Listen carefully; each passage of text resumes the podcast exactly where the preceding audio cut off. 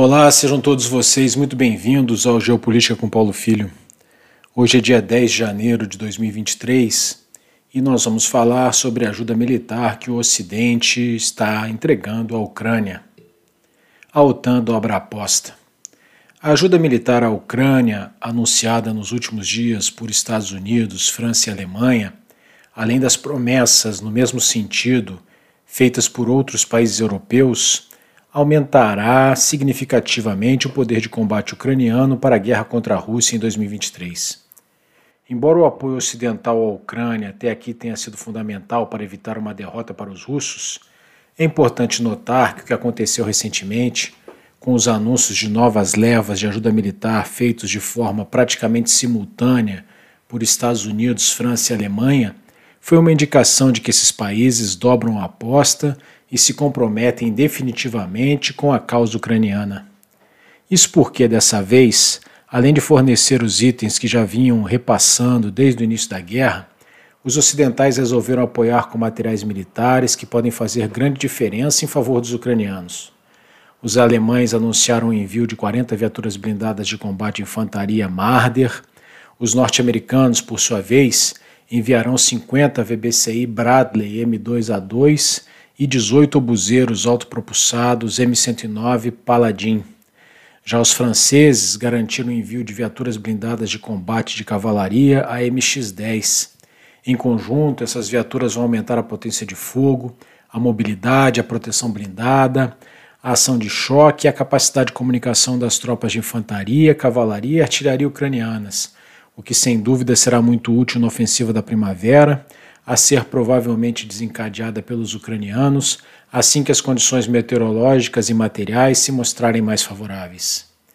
Ainda não são os carros de combate principais, os mais importantes meios blindados para uma operação ofensiva, como os Leopard 2 alemães, os Leclerc franceses ou os Abrams norte-americanos. Mas parece que esses, apesar de escassos nos inventários de todos os exércitos do mundo, também poderão ser enviados à Ucrânia em curto prazo.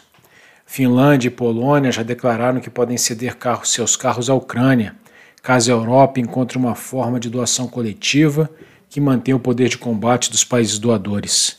Outra possibilidade que vem sendo aventada é a de o Reino Unido enviar os carros Challenger 2. É claro que o simples envio de blindados não resolve a questão. É necessário providenciar o treinamento das tripulações e assegurar a complexa cadeia logística de cada um dos blindados. O carro francês, por exemplo, possui um canhão de calibre 105mm que não usa munição padrão OTAN, exigindo uma cadeia de suprimentos específica. Não é um esforço trivial ou simples de ser executado. O movimento das potências ocidentais certamente provocará reações por parte da Rússia. O Kremlin reforçará a retórica especialmente para sua própria população, de que a Rússia não enfrenta apenas a Ucrânia, e sim toda a OTAN. Com isso, a população russa poderia ser levada a aceitar com mais facilidade as provações a que está sendo submetida pela guerra, incluindo-se aí uma nova mobilização de recrutas. Serviços de inteligência ocidentais teriam informações de que, dessa vez, o objetivo seria o de recrutar meio milhão de soldados e que tal movimento poderia ocorrer a partir de março. Ao mesmo tempo, os russos intensificarão seu esforço de guerra, como já anunciou o presidente Putin. Além disso, provavelmente buscarão novos fornecedores externos de material de emprego militar, além de intensificar as, as importações que já fazem do Irã e muito provavelmente também da Coreia do Norte. A Rússia poderá ainda pressionar seus aliados por mais apoio, especialmente Belarus e demais países aliados da Organização do Tratado de Segurança Coletiva, Armênia, Cazaquistão, Quirguistão e Tajiquistão. China e Índia dificilmente concordarão em exportar armas ao país, pelo menos de forma ostensiva, mas continuarão fundamentais aos russos do ponto de vista econômico.